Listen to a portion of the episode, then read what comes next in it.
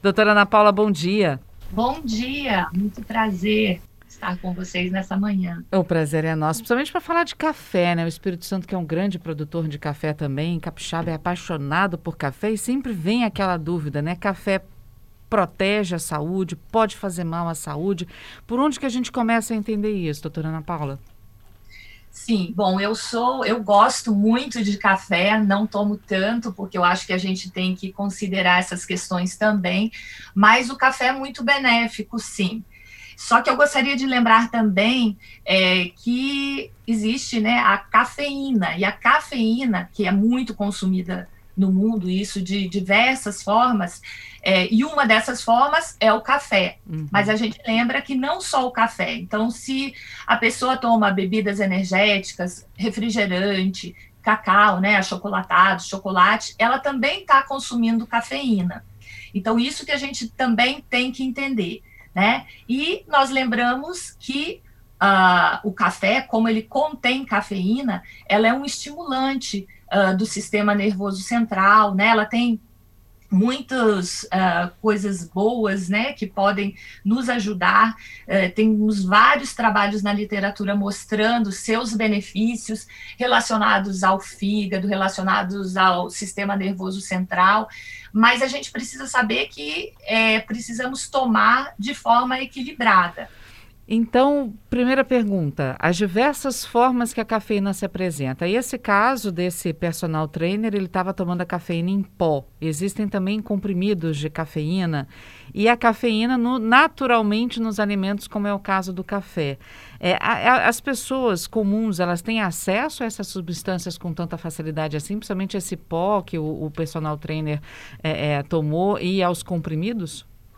Sim, sim. É, são vendidos, né? Assim, tem facilidade, né? De, de comercialização. Então, é, muitas vezes são vendidos, né? Em uhum. comprimidos, a cafeína pura, né? E, e, aí você pode observar, né? Alterações mais importantes, inclusive aumento da pressão arterial, várias outras situações que podem acontecer, né? Agora, é então, é, em, em que condições a pessoa precisa tomar cafeína desse jeito, doutora?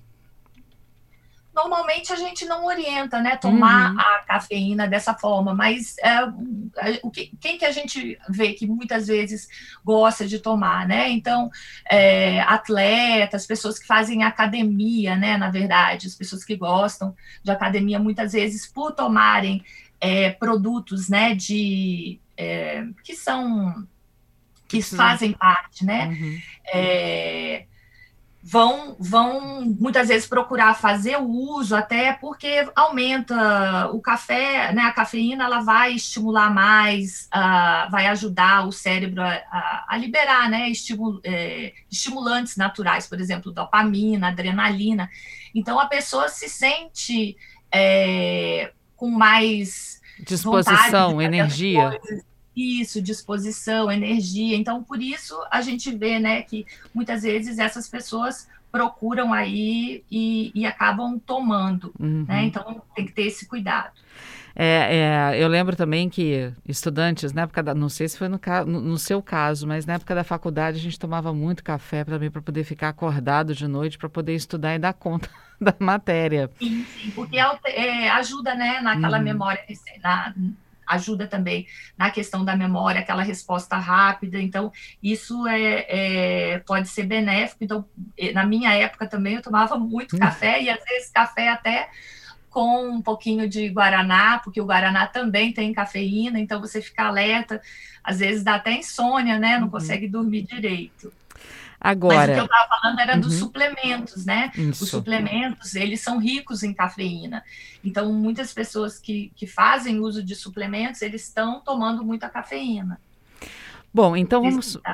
Vamos falar do nosso cafezinho, então, do nosso café que a gente tem assim, em contato diariamente, e outras coisas também, como por exemplo, a, a senhora citou o chocolate, o chá tem muito chá que tem cafeína.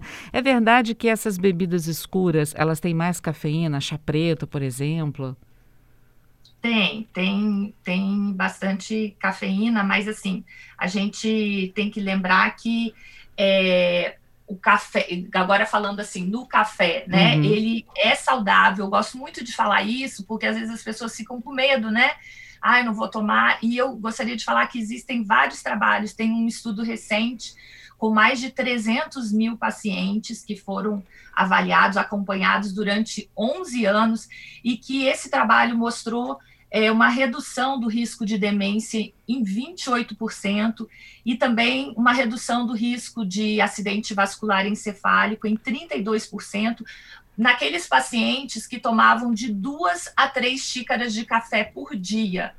Então, é, isso é uma coisa muito interessante, né? A gente poder também falar que o café pode ser um protetor, né? Ele uhum. pode ajudar a evitar a demência, um acidente vascular encefálico, né? E aí, quando a gente fala nisso, é importante a gente também saber qual que seria a quantidade, qual que é a equivalência. Eu ia perguntar isso para a senhora, né? Duas, duas a três xícaras de que tamanho? Mas, doutora, vamos fazer o seguinte: vamos para o repórter CBN juntas, na volta a gente fala sobre essas quantidades também? Pode ser? A senhora fica comigo?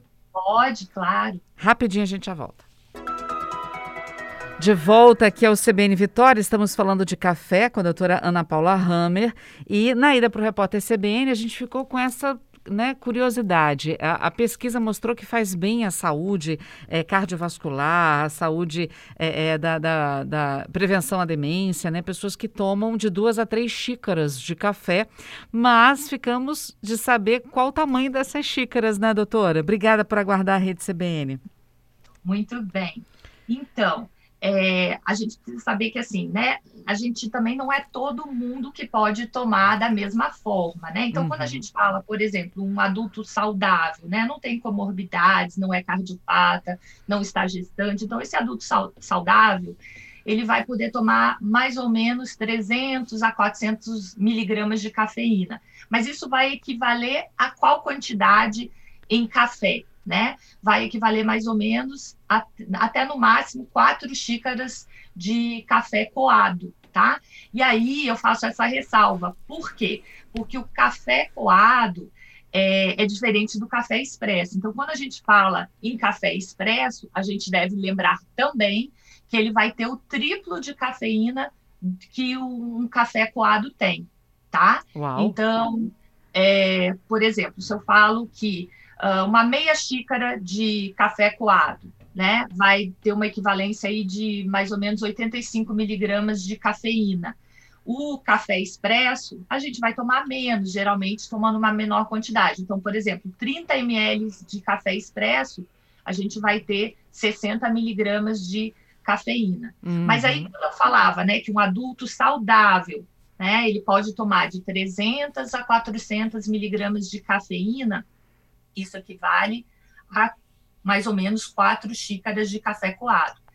Aí as pessoas perguntam, mas e se a pessoa tiver é, grávida, né? Se estiver amamentando, ela pode tomar café também? Aí já tem que reduzir, não pode uhum. tomar nessa quantidade. Aí vai tomar mais ou menos a metade, que seria equivalente a 200 miligramas, duas xícaras de café coado.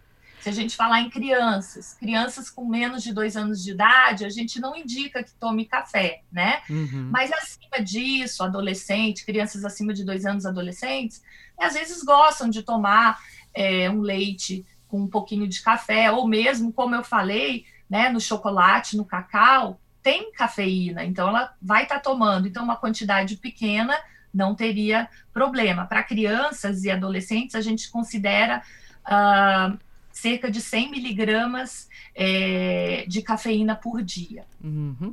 É, idosos podem tomar café também tranquilamente?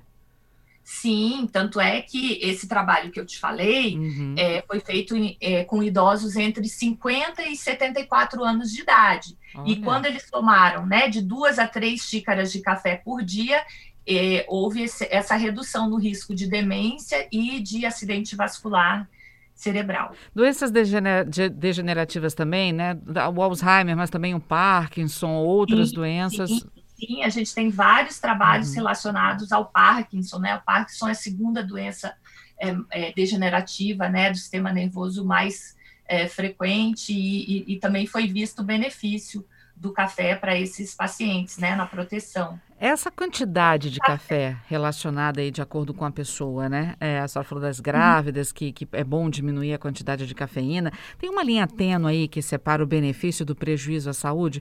Porque muita gente fala que às vezes para de tomar café ou toma café até uma determinada hora, porque senão perde o sono, dá, dá insônia, ou fica muito irritado, fica muito nervoso, muito agitado. É, porque o que, que acontece, né? O, o, café ele é rico em antioxidantes, em minerais, vitaminas, até aqueles flavonoides que a gente encontra no vinho, que ajudam na circulação, por isso que também se fala do benefício com relação a, a doenças cardiovasculares, né? A questão dos antioxidantes, né? Que ajudam a proteger a, as nossas células né, de substâncias prejudiciais. Então, é, como ele também é um estimulante e, e, produz né, aqueles estimulantes naturais que eu falei no começo, dopamina, adrenalina, que vão dar mais disposição, né, que deixam a gente mais alerta, então, com certeza pode fazer uhum. perder o sono também. Então, mas a gente deve lembrar aqui uh, das individualidades da pessoa, né? Então, às Sim. vezes, uma pessoa fazendo uma ingestão é, menor, ela pode ter uma sensibilidade maior. Então, a gente também tem que avaliar isso uhum. quando fala né, dessa quantidade. Ah, isso a gente está falando de café sem açúcar, né, doutora? Com certeza, né? Eu tenho esse hábito, sempre tomo café sem açúcar, porque o açúcar, né, aí já a gente já poderia falar de vários malefícios relacionados. É, e isso já, já, já tem gente torcendo o nariz aqui para mim por causa do café sem açúcar. Sim, já tem ouvinte reclamando. Tem que ter uma gotinha de adoçante, tem que ter um açucarzinho. E eu gostaria de, se você me permitir. Por claro, favor, por favor. Gostaria de falar, né, com, sendo gastro, é, o café, por exemplo, nos meus pacientes que têm doença do refluxo gastroesofágico, a gente sabe que o excesso de café pode prejudicar nos sintomas, né? No sintoma de azia, aquela sensação de queimação, sensação de que aquele o líquido ácido volta, uhum. né? É, então, o excesso de café ele vai prejudicar. Então, para os pacientes que têm doença do refluxo, com certeza precisam evitar né, a ingestão ou pelo menos diminuir a quantidade de ingestão de café. Tem aqui a Tatiana conosco, ela está tá querendo saber se quem tem gastrite leve pode tomar café. Então, a gastrite, ah, o café, ele não leva a gastrite. Gastrite, o que, que é? Uma inflamação da, da mucosa, né, do, do estômago. Mas o café, ele não leva a gastrite. O que pode acontecer, alguns pacientes que tomam café, eles podem ter dor no estômago, né, dor no estômago e até outros outras queixas também. Uh, então, esses pacientes, a gente vai orientar a redução, né? Ou realmente evitar, retirar a ingestão de café. Mas o café, especialmente ainda num paciente que tem uma gastrite leve, é, é, em termos assim de lesar a mucosa, não vai fazer isso. O que pode acontecer é de levar sintomas. Uhum. Olha só, Isabel, conosco, doutora. É, tô, tô, estou tratando uma esofagite há dois meses. Nada de café, Coca-Cola, chocolate, já até me acostumei. É, porque são medidas que a gente orienta juntamente com o tratamento medicamentoso é, relacionados ao refluxo, a gente orienta evitar é, alguns alimentos que estão relacionados ao que leva o refluxo, né, que é um relaxamento daquela válvulazinha entre o esôfago e o estômago, permitindo que esses alimentos, né, que, que aquele suco do estômago, suco gástrico, volte para o esôfago e leve aos sintomas. Então, o café, por exemplo, ele leva esse relaxamento dessa válvulazinha, né, uhum. que é o uhum. esfíncter inferior do esôfago. Por isso que, geralmente, o médico recomenda uh, evitar vários alimentos. Uhum. Olha só o seu Paulinho Prado com a gente.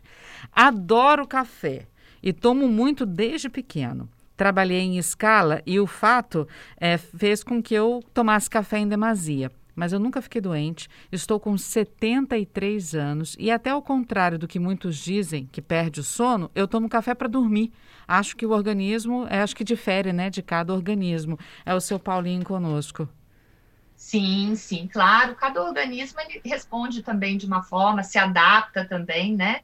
E pode ver, ele está saudável aí, né, com essa idade, ele está tomando café e deve continuar né, tomando café, a gente sabendo uh, usar os alimentos eles ao nosso favor, isso é muito importante. Uhum. Uma última pergunta, doutora: a qualidade do café interfere na quantidade ou na qualidade da cafeína ingerida? Na qualidade, né? Com certeza.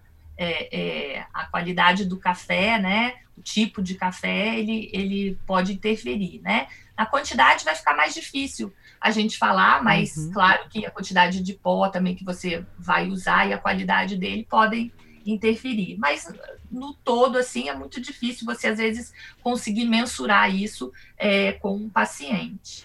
Bom, tem um ouvinte aqui, o Fernando, perguntando sobre o café descafeinado. É, é, eu acho o sabor tão diferente, doutora, mas aí tá, é, ele é descafeinado mesmo? É, é de, tem que ser, né? Descafeinado. Aí tem um sabor diferente, eu também acho. É, aí ele perde também, né, algumas propriedades que a cafeína nos proporciona, né? Uhum. Então tem essa, essa questão também. E às vezes, para aqueles pacientes que têm alguns problemas né, relacionados à cafeína, e aí já poderiam tomar o café descafeinado. É, Só o... queria só queria falar mais uma coisa muito importante que a gente vê muito hoje, que é a esteatose hepática, que é a gordura do fígado. fígado. Uhum. Isso. E o café, ele é, ele é rico em uma substância, nos polifenóis, e esses polifenóis, eles estão associados à redução do risco de gordura no fígado. Então, mais esse benefício também, né? Então, eu sempre falo para aqueles pacientes que chegam no consultório: ah, doutor, eu tenho gordura no fígado, né? Além de várias orientações de perda de peso, várias orientações e do acompanhamento que a gente faz, eu sempre oriento, né, para aqueles que não têm queixas de refluxo, uh, o, a ingestão de café também. Que legal. Bom, gente, é, é, as pessoas que têm né, essa questão da, da, gordura do fígado, isso é bom ficar atento ao que a doutora falou mais cedo, né? A quantidade de café, aquela linhazinha que separa o benefício de começar a prejudicar a saúde. Quatro xicrinhas de café tá bom, né, doutora? É, Durante o dia, né? E é, sem açúcar. Com, com relação à gordura do fígado, né? Os trabalhos mostraram que três xícaras de café por dia, né? E aí, já com esses trabalhos sobre demência e AVC que mostraram duas a três, então eu sempre falo três xícaras por dia, tá muito bom. Xícara daquela de cafezinho mesmo, né, doutora? É, se for o café coado, aí pode ser aquela quantidade, né? Aquela xícara maiorzinha. Se for uhum. uh, o café expresso, aquela xícara pequenininha. Tá certo. Doutora Ana Paula, muito obrigada, viu, por conversar conosco aqui. Ah, olha só, tem, chegou mais uma aqui, doutora. É o Germano. O café realmente tira o sono e afeta quem tem tendência de labirintite? É, a tendência de labirintite, vários alimentos, né, na labirintopatia, vários alimentos podem interferir, mas às vezes pode ser o açúcar que se coloca no café, porque os alimentos, né, os doces em geral, eles prejudicam, eles podem levar à crise de, de labirintopatia, tá? Então, uhum. às vezes, pode ser essa questão também, a gente tem que ter cuidado com os açúcares. Doutora Ana Paula, muito obrigada, viu, por conversar conosco, tirar a dúvida dos nossos ouvintes a respeito do café. Obrigada pelas orientações. E deixo já convite para a gente voltar a conversar outras vezes sobre outros assuntos ligados aí ao nosso sistema gástrico. Imagina, foi um grande prazer e eu desejo um excelente sábado a todos vocês. Muito obrigada. Para a senhora também. Obrigada, viu, doutora?